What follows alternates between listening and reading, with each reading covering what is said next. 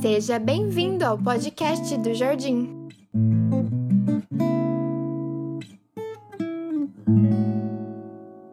Isso aí, estamos aqui para mais uma série do nosso podcast sobre o Sermão do Monte. E hoje eu estou trazendo aqui um convidado mais que especial em um meio de, de, de, ligação, com contato um pouco diferente do que nós estamos acostumados. Então, por isso, seu áudio vai estar um pouquinho diferente, porque essa, esse podcast ele está sendo gravado por, por uma videoconferência, um, um call.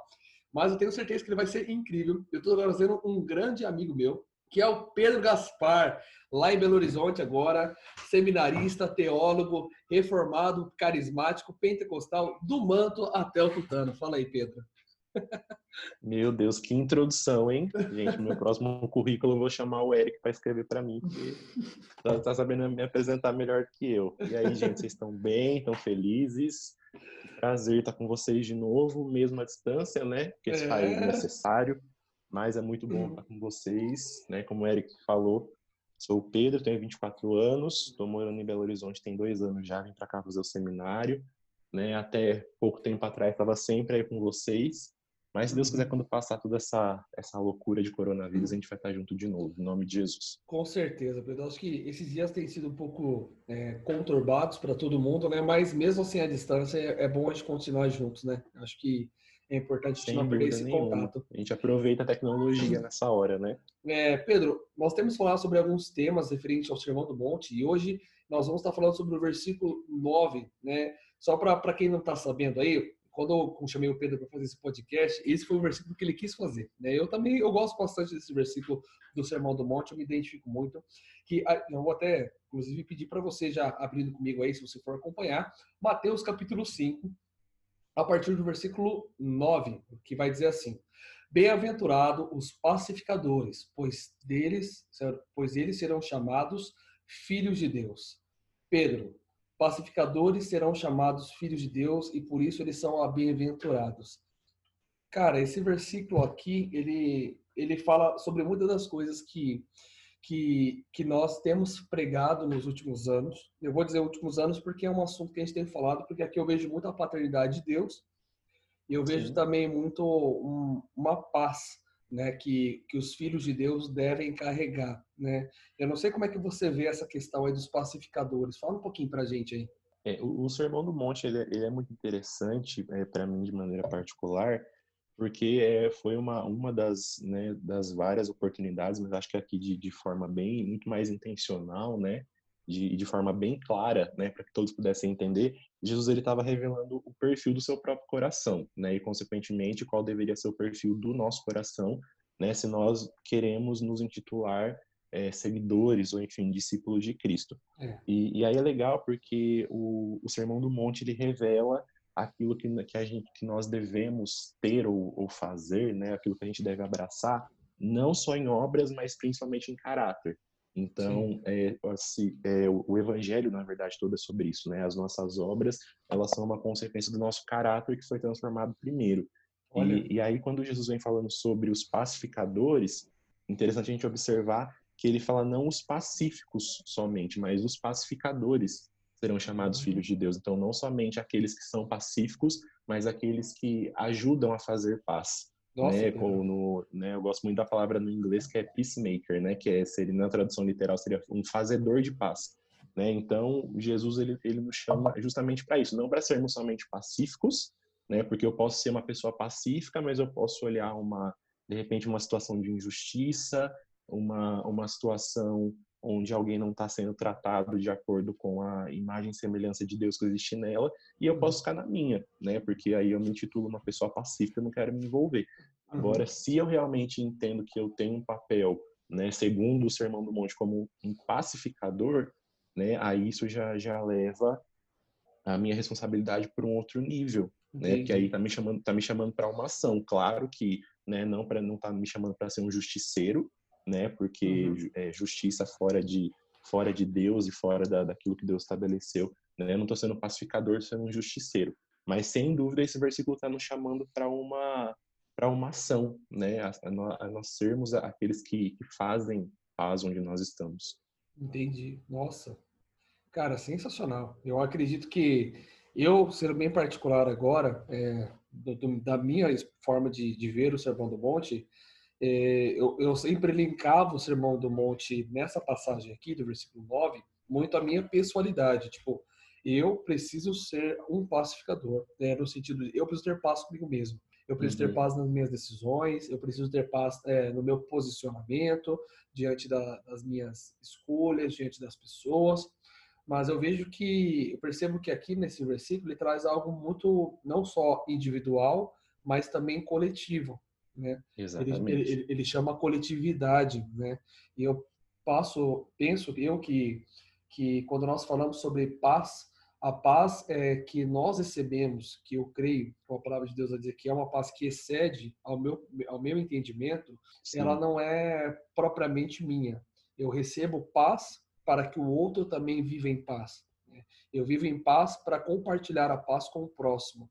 E eu vejo que o fato dela exceder ao meu entendimento é que não só de fato ela recebe um, um encargo vindo de Deus, né, uma, uma paz que só o Senhor pode trazer, como também eu, eu, vejo que é uma paz que excede até os problemas que eu acho que eu nunca vou ter paz. Né? Porque uma grande dificuldade, vou, vou trazer um cenário aqui um pouco mais brusco, né? para a gente tentar interpretar o que eu quero dizer. É o cenário da igreja perseguida. A gente vê um cenário da igreja perseguida hoje, nesse mesmo momento que nós vivemos, até mesmo alguns cristãos é, tendo que, que vender a, a sua fé em troca de comida, eu tenho visto muito esse cenário acontecendo, inclusive nessa época do coronavírus, mas eu vejo que há uma resistência, não pela força, mas eu vejo uma paz vindo ao coração dos cristãos nesses dias, de saber lidar com os problemas que nós estamos enfrentando à luz da palavra e à luz da obra do Espírito em nós. Eu não sei se você sente isso também. Você está em BH, que BH também é um dos polos do coronavírus, vou dizer assim. Sim, é, sim. Querendo ou não, há o medo, não há? Há o medo, mas eu vejo assim, quando sem o cristão, dúvida, quando, quando, quando, o cristão ele está condicionado a essa obra do Espírito que excede o meu entendimento, essa paz que não é natural, que, que o governo não pode me trazer, que o auxílio emergencial da Caixa Econômica não pode me dar, é, esse, esse, esse, auxílio que vem de Deus, que é o chamado paz, ele só vem do Espírito e ele só pode permanecer, eu vejo também, por meio do Espírito, né? Eu não sei se você sente isso também, que como é que a gente faz para ter paz? né? Porque uhum. é um, é um cenário difícil, né? Que nós estamos hoje com epidemias, com eu acredito que a tendência não é não é extinguir, embora a gente possa vir achar algumas vacinas e tudo mais, mas eu percebo que as coisas podem piorar. Não sei se você tem essa concepção também. E se piorar, como o cristão, o coração do cristão deve ficar nesse momento, né?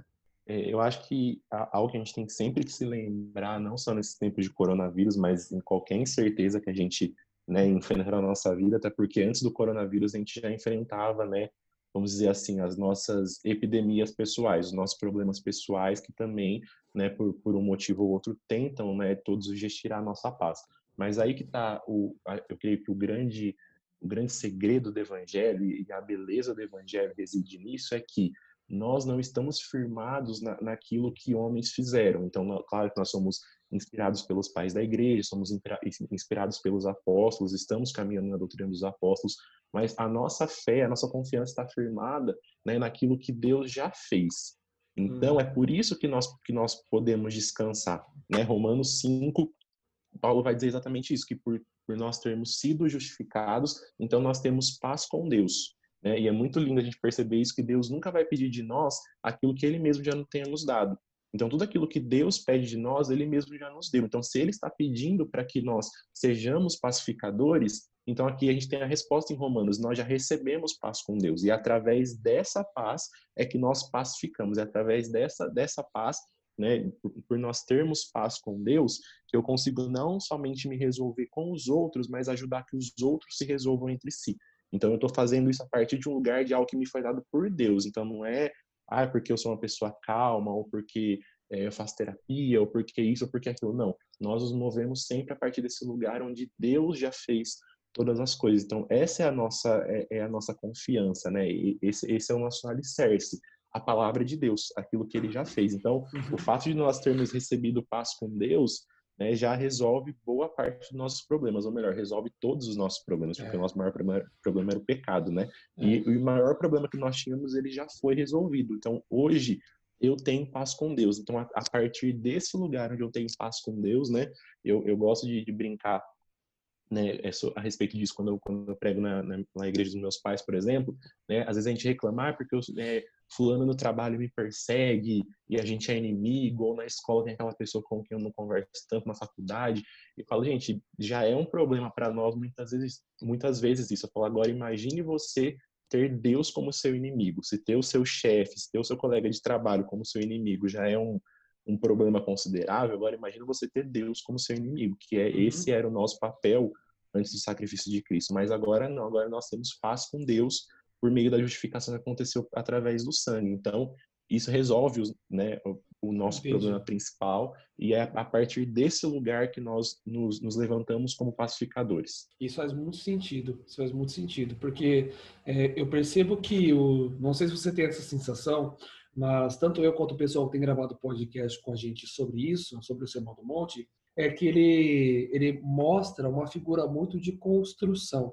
Quero dizer assim, ele começa falando sobre, sobre aqueles que choram, serem consolados, depois ele vai seguindo também para aqueles que devem se tornar humildes, aí fala da mansidão, e da mansidão fala a respeito de fome e de justiça, porque talvez aqueles que são mansos talvez são taxados na sociedade, são maltratados, são repudiados, e aí vem um senso de justiça, mas o Senhor vem novamente reafirmando que quem faz a justiça é Ele, e agora eu percebo que nesse meio desse processo o Senhor está trazendo pureza ao nosso coração, e isso nos traz paz nos traz paz. Eu, eu sinto que, que o Sermão do Monte ele é uma construção.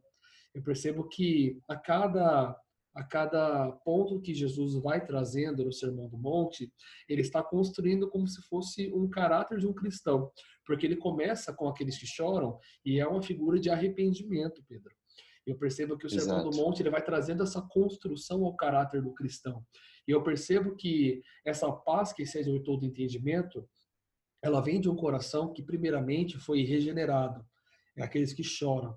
Eu percebo também que essa paz que seja todo entendimento vem daqueles corações que, que abandonaram a, a ira, a raiva, a, a, o pavio curto, a, não só isso também, como também a, a justiça própria, ou tentar resolver com as próprias mãos, ou tentar solucionar na força do meu braço. Eu percebo que os pacificadores aqui, então, eles têm um papel muito de confiança em Deus e não somente de paz. Eu percebo que aquele que é pacificador, ele não só traz paz para as pessoas, porque ele já atendeu essa, essa caminhada aqui de fé, como ele também confia que o Senhor tem a solução também para as dificuldades das nossas vidas e os nossos próprios conflitos, né? Como você falou aí, as nossas próprias epidemias internas. Eu acredito que elas existem de fato né?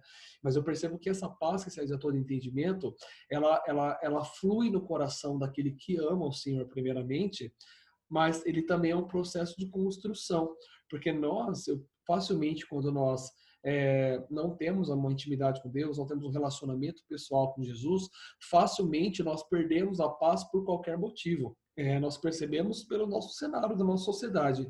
É, alguma emissora fala sobre alguma coisa do coronavírus, de imediatamente as pessoas ficam duvidando ou ficam é, entrando em conflitos entre si, ou querendo resolver os seus próprios negócios na força do seu braço, quando na verdade a única coisa que o Senhor nos pede é para que nós confiemos e tenhamos paz. Tenhamos paz e confiemos nele. E isso é muito importante, né? Eu não sei se você vê também a fé como algo que é linkado à paz. Sem, sem dúvida, mano, exatamente. Eu acho que um ponto importantíssimo que você tocou é que justamente, né, e, eu ouvi o, o podcast que você gravou com a, com a Ju e com o pastor Du, né? Vocês falaram exatamente sobre os que choram, uhum. né? E você Sim. e você tocou nesse ponto falando do, desse choro do arrependimento eu acho que é, é a chave para a gente entender as bem-aventuranças, né? Porque é. as bem-aventuranças está falando, né, nada mais nada menos daqueles que foram iluminados pelo Espírito Santo, daqueles que se arrependeram, né, dos, dos seus pecados, que foram constrangidos no, no seu coração, né, e tiveram o seu, o seu espírito regenerado, né? Porque teve uhum. uma, uma época na, na igreja, né, algum, algum tempo, alguns séculos atrás, né, e ainda hoje isso acontece, onde as pessoas é, rejeitam muitas partes da, da, da escritura, né? Esse, esse problema de nós, nós, da gente ler a Bíblia no, no estilo açougue, né? A, a, gente lê a Bíblia em partes, a gente não lê a Bíblia inteira, a gente vai fatiando as escrituras, né? E a Bíblia é, enfim, gente, é um livro só, né? Como como todos é. nós sabemos. Mas ainda hoje acontece essa leitura do tipo, ah, eu vou abraçar as bem-aventuranças porque fala do pobre, porque fala dos humildes, porque fala da justiça, e a gente reduz o evangelho a isso, né? Esse é um, é um reducionismo muito grave, né? E, e empobrece o é. evangelho. Sim. E aí as pessoas, algum, algum tempo atrás, ah, não, nós, então nós vamos rejeitar aquilo que Paulo falou, porque Paulo era, era legalista, ele só, ele só se importava com a lei e, e com a religião e, e tudo mais, então nós vamos abraçar as bem-aventuranças, mas em detrimento a isso a gente vai soltar outras partes do evangelho. Mas não, mas a, a, as bem-aventuranças também tem muita teologia contidas certeza, nela, né? E, e, e, o fato de, de, ter teologia, assim como a Bíblia toda possui teologia, né, não quer dizer que é, que é algo negativo, né, que, que isso tira o, o valor das, escrituras, muito pelo contrário, porque aqui a gente está vendo mais uma vez, como, como vocês citaram, que começa por onde? Por aqueles que choram, por aqueles que choram o choro do arrependimento, porque foram primeiramente iluminados pelo Espírito Santo. É. E, e, essa questão que você citou da, da confiança em Deus, também eu, eu acredito que faz muito sentido, porque é. quando a gente olha para a história, por exemplo, a, a ONU, Organização das Nações Unidas, foi criada em 1945. Mas aí desde lá, né, a ONU, que é uma uma instituição, uma organização que tem como uma das principais, das suas principais missões é fazer a manutenção da paz entre as nações, mesmo depois de 1945, nós temos vivido muitos conflitos é. entre as nações. Se a gente olha para o Oriente Médio, por exemplo, né, tem conflito acontecendo lá a todo momento. É. Né? Então, tem até um, um, um, dado que eu anotei aqui de um, de um do Instituto pela Economia e pela Paz. De 162 países que existem no mundo hoje, apenas 11 não estão em conflito direto. Nossa. Então, assim, a gente vê que mesmo depois da criação da ONU, que é esse órgão, e não estou aqui de maneira nenhuma querendo desmerecer o trabalho da ONU, porque eles né, já, já mediaram muitos conflitos e ainda mediam muitos conflitos que poderiam ser muito piores, uhum. mas a gente olha o quê? Que se não for Deus para fazer a manutenção da paz, né, Cristo, que é o príncipe da paz, ele que é o desejado das nações, se ele não fizer a manutenção da paz entre as nações, né, a gente está perdido. Né? Porque mesmo depois da criação de um órgão específico para isso, nós ainda tivemos grandes conflitos, nós ainda tivemos grandes guerras. Então a gente, né, no, no, no século XX aí, que era os, que foi denominado por muitos o século da razão e do conhecimento, nesse mesmo século a gente teve duas guerras mundiais, né, onde milhões de judeus foram mortos, por exemplo. Então assim, se não for Deus para fazer a manutenção da paz, né? Se nós não, não confiarmos na, soberania dele para que haja paz, né? como você bem disse, a paz que excede todo entendimento, uhum. a gente realmente não, não tem mais a quem recorrer. É, é somente é. Cristo que pode nos ajudar nessa missão. Amém. Uau, isso faz muito sentido, Pedro, meu Deus. Embora o Novo Testamento tenha boa parte dele escrito na língua grega, é, ou todo ele, é, eu queria incluir algo que eu percebi no hebraico, né? embora não é a linguagem original, mas eu vejo que ela traz uma, uma, uma resolução muito legal, que é trazer a palavra pacificadores como reconciliadores e não só como não só como aqueles que trazem é, apaziguam, por exemplo, uma guerra, mas como reconciliam laços. E eu percebo que o evangelho ele tem essa suficiência em Cristo de reconciliação. É, inclusive, o senhor vai dizer né, que o maior ministério é qual? O ministério da, da, reconciliação. da reconciliação. Então, eu percebo que, que há um ministério dado ao povo de Deus que é a pacificação, ou seja, é tornar a igreja um ministério de pacificadores, porque é um ministério de reconciliação. E eu vejo que o Senhor ama tanto a reconciliação, que aqui nós já estamos entrando no assunto de unidade, que ele traz isso como ministério. Né? Então, ele recita isoladamente isso como ministério. Então, eu quero também apontar isso como uma das, uma, uma, um dos valores também da, dos pacificadores, que bem-aventurados são aqueles que reconciliam e não aqueles que destroem, né? E é legal porque não são só apenas, não é apenas uma tarefa de, de trazer paz, não é apenas uma tarefa de reconciliar. Eu vejo que o Senhor não traz isso como uma tarefa, mas o Senhor traz isso como felicidade, porque eles são bem-aventurados em ser assim. Né?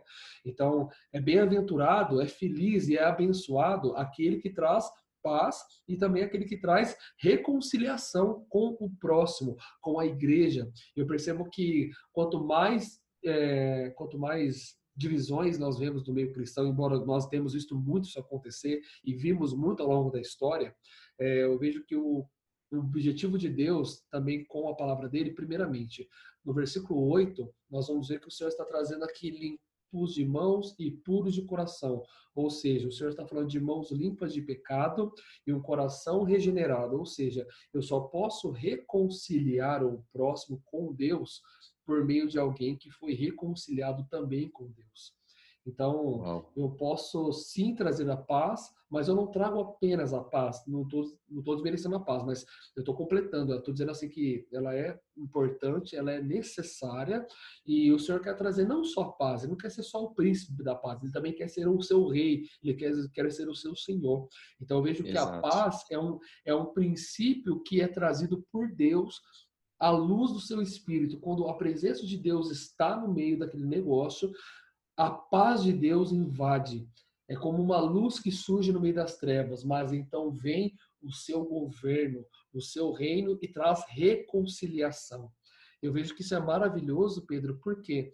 Porque eu, nós estamos vivendo numa época, eu faço parte de um, de um conjunto também de intercessão, é, de reconciliação entre judeus e gentios. Eu percebo que nós temos visto o cenário de Israel com, com as demais nações, o Oriente Médio, como você citou, e eu percebo que nós temos um cenário hoje, Pedro, de, de judeus ortodoxos, judeus é, que não criam no Messias, se entregando ao Evangelho nessa crise do coronavírus crendo que Cristo é o Messias. Nós estamos no cenário que nós estamos vendo é, árabes, os descendentes da, de Ismael, né, lá da, da linhagem de Abraão, pedindo perdão para judeus. Isso aí no púlpito da, da Igreja Lagoinha, onde você está hoje mesmo, né, no Ticum, no ano passado, nós vimos isso acontecer. Sim, sim. E árabes, linhagem de Ismael, pedindo perdão para judeus, linhagem de Abraão, Isaac. Olha que, que cenário. Então, isso é pacificação. Eu vejo isso como pacificadores. Né? Então, Deus está levantando pacificadores de todas as nações, mas não somente para trazer paz de Deus e apresentar a paz de Deus, apresentar o Evangelho, mas também reconciliar aquilo que nós destruímos por conta do nosso pecado. Né? Então, olha que, Uau. olha que, que maravilhoso é a, a pacificação, né? É incrível isso, mano. E é perfeito esse, esse link que você fez com o Ministério da Reconciliação, porque aí está mostrando, né, a própria Bíblia mostrando para a gente que essa reconciliação, essa pacificação, ela só pode acontecer por meio do Evangelho. É, né? Então, esse, esse nosso é. ministério da reconciliação, da reconciliação e da pacificação, então, né, como eu falei no, no início dos atos de justiça, né, das, uhum. das ações sociais, uhum. mas para nós que, que somos cristãos, a, a gente entende que não existe ato de pacificação maior do que pregar o verdadeiro evangelho. É. Né? Ainda que a pessoa esteja, esteja numa situação de rua, é claro que nós não, não vamos negar um prato de Sim. comida, ou se estiver acontecendo um conflito, nós, nós não vamos negar a, a, a de, de, estarmos ali mediando esse conflito, mas a maior pacificação que nós podemos exercer é, é, através do evangelho, né? E aí volto no que eu falei no começo, né? Porque se não for por meio do evangelho, nós nos tornamos justiceiros e não pacificadores.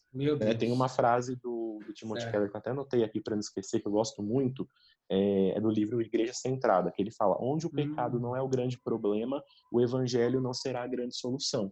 Né? Então, então eu estava citando Uau. aqui a ONU e as organizações. Nossa. São organizações que têm o seu valor só que não entendem que o problema desses conflitos que acontecem não é, é não são questões territoriais, não são é, questões étnicas, mas essa, esses conflitos acontecem por quê? Por conta do pecado do homem.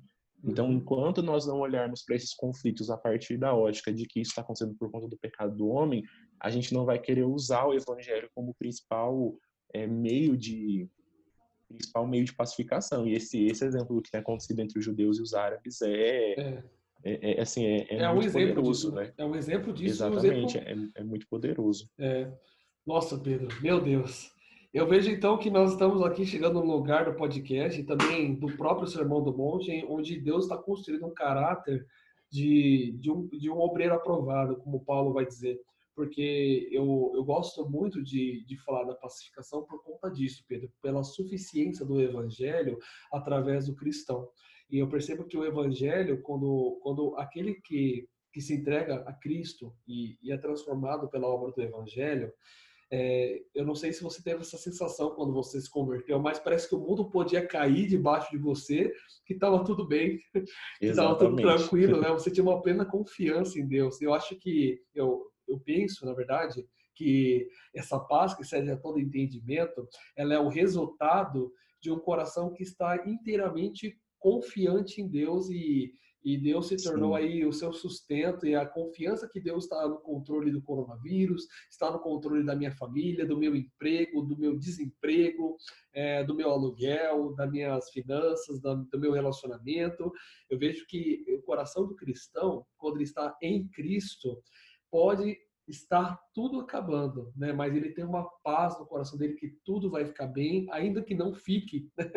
mas ele sabe Exatamente. que tudo, tudo, tudo redunda para um fim proveitoso, que é a volta de Cristo, que é o governo do nosso Senhor, que é estar com Ele por toda a eternidade, independente do mal que nós passamos nesse século presente, é o século vindouro, que é estar com Cristo, para nós é o que nos traz mais confiança e paz, certeza que pode o mundo cair, mas nós estamos com Cristo. Isso que importa, né? Exatamente. E eu acredito que essa ter essa convicção, né, de que Deus sabe exatamente aquilo que Ele está é. fazendo, né, que é uma das nossas maiores garantias como cristãos, é. né, gente? De, desde que o mundo é mundo, Deus ele está né? Eu gosto de falar isso, isso sempre quando eu vou aconselhar alguém, falo, né, gente, desde que Deus está sendo Deus desde sempre, né? A gente está querendo tomar o controle da situação agora, mas é. Deus ele está sendo Deus desde sempre né? E, e, entender que ele, né? Muitas coisas, as coisas vão vão acabar bem ou vão dar, dar certo, independente da, da, gente entender ou não, né? Uhum. Porque a gente olha para o Sermão do Monte, por exemplo, a gente, né? Sei aí, quando a gente volta, se volta para o contexto daquela época, as pessoas estavam estavam esperando um Salvador, um Messias com uma espada na mão, né, montado é. num cavalo que saísse matando todo mundo, né, um, um, rei que fosse militar, que fosse é. materialista, né, e aí Jesus ele vem quebrando todas as, as expectativas do povo, né, quando querem todos os paradigmas, é, né? Exatamente, querem coroá-lo rei, ele foge da multidão. Aí Meu o povo está esperando um tipo de discurso, ele vem e joga em cima de todo mundo as bem-aventuranças. Meu né? Deus. Então, assim, dificilmente Deus vai se enquadrar nas nossas expectativas. Né? A não ser que nós estejamos alinhados Uau. com a vontade dele. Aí você já vai saber Uau. exatamente o que esperar. E tem algo muito legal dentro desse contexto de paz, lá em João 14, 27, quando Jesus ele vai dizer, né? Eu deixo para vocês a minha paz, mas eu não deixo como, como eu não dou a minha paz como o mundo dá para vocês. E, e, uma das coisas que eu amo dentro da Bíblia, eu amo sobre a vida de Jesus, é que ele nunca diz, tudo que ele disse aqui no, no tempo que ele esteve na Terra, nunca foi fora de contexto, uhum. nunca, nunca, foi nada jogado. Por mais que as pessoas não conseguissem entender muitas vezes, né, por, por conta de ser uma revelação e tudo mais, é, mas ele, ele, ele, usava das parábolas, ele usava os exemplos do cotidiano. E quando uhum. ele fala que eu deixo a minha paz não como o mundo dá para vocês, né, o, as pessoas naquela época estavam debaixo do governo de Roma, né, como, uhum. como a gente sabia, como a gente sabe, né? Uhum. E aí Cristo ele nasce como como Hebreus vai dizer na plenitude dos tempos. Então é. Deus ele ele ele acerta, ele ajeita toda a história aí no, no momento perfeito em vários em vários setores, política, economia, história. Então Cristo nasce nesse tempo perfeito. É. E as pessoas estavam vivendo, né, na, na, dentro da história romana, teve um, um, período chamado de Pax Romana, né? Pax é PAX, né? Pax Romana. Uhum. E esse Pax é paz no latim. Então foi um período do governo romano onde eles quiseram instituir, né, entre várias regiões, essa paz romana. Mas aí chega a ser engraçado por quê? Porque era uma paz feita por meio da espada. Então eles chegavam Sim. no lugar querendo instituir, né, essa paz romana e se as pessoas não aceitassem, as pessoas morriam. Então, era esse é. tipo de paz que as pessoas conheciam naquela época. Aí Cristo vem e ele fala: Eu estou deixando para vocês a minha paz, mas não é a paz que o governo de Roma está dando para vocês, não é a paz que o mundo está dando, tá dando para vocês. A minha paz é a paz que excede todo entendimento. A minha paz é firmada no meu sacrifício, é firmada porque eu estou indo para o Pai, né, para que onde eu estiver vocês possam estar junto comigo. Então, eu, eu acho Deus. isso incrível. Eu acho isso incrível. É, Pedro, eu acho que com essa palavra aí a gente guarda no nosso coração esse podcast. Eu tenho certeza que o pessoal que está ouvindo a gente agora está sendo extremamente edificado, como eu particularmente estou sendo com esse podcast. É... Amém, amém. Estamos todos sendo edificados. Meu Deus. E olha que era um assunto que eu não imaginava que ia dar tanto pano para manga, mas você vê como Deus vai trazendo entendimento e, e carregando o nosso coração, né, Pedro? Glória Meu a Deus, Deus, glória a Deus. Mas amém. É, Pedro, eu queria te agradecer por esse tempo de, de devocional juntos, esse tempo de reflexão. É, nós do Jardim oramos para que Deus continue te abençoando e cuidando muito de você aí em BH. A gente sabe que é um, é um local de crise né, de, da epidemia também, para que o Senhor te sustente, Pedro, para que o Senhor conserve a sua vida aí e que você possa vir para cá logo para a gente estar junto aqui. E vai ser muito bom, tá bom? Amém, mano. Amém. Eu agradeço o convite, a honra foi minha. É, eu amo vocês de verdade. Né? Creio que vocês são uma, uma, uma casa né, de, de paternidade para as nações e, e, que bom que vocês estão ganhando aí esse, esse novo espaço aqui no, né, no Spotify, na, nas plataformas digitais com esse podcast e que Deus continue abençoando vocês e que logo a gente possa estar junto em nome de Jesus. Seja breve. Amém, Pedro. Muito obrigado, cara. Tamo junto. Ficamos aí com mais esse podcast sensacional. Compartilhe esse podcast com as pessoas, compartilhe com seus amigos. Deus abençoe, pessoal, e até o próximo.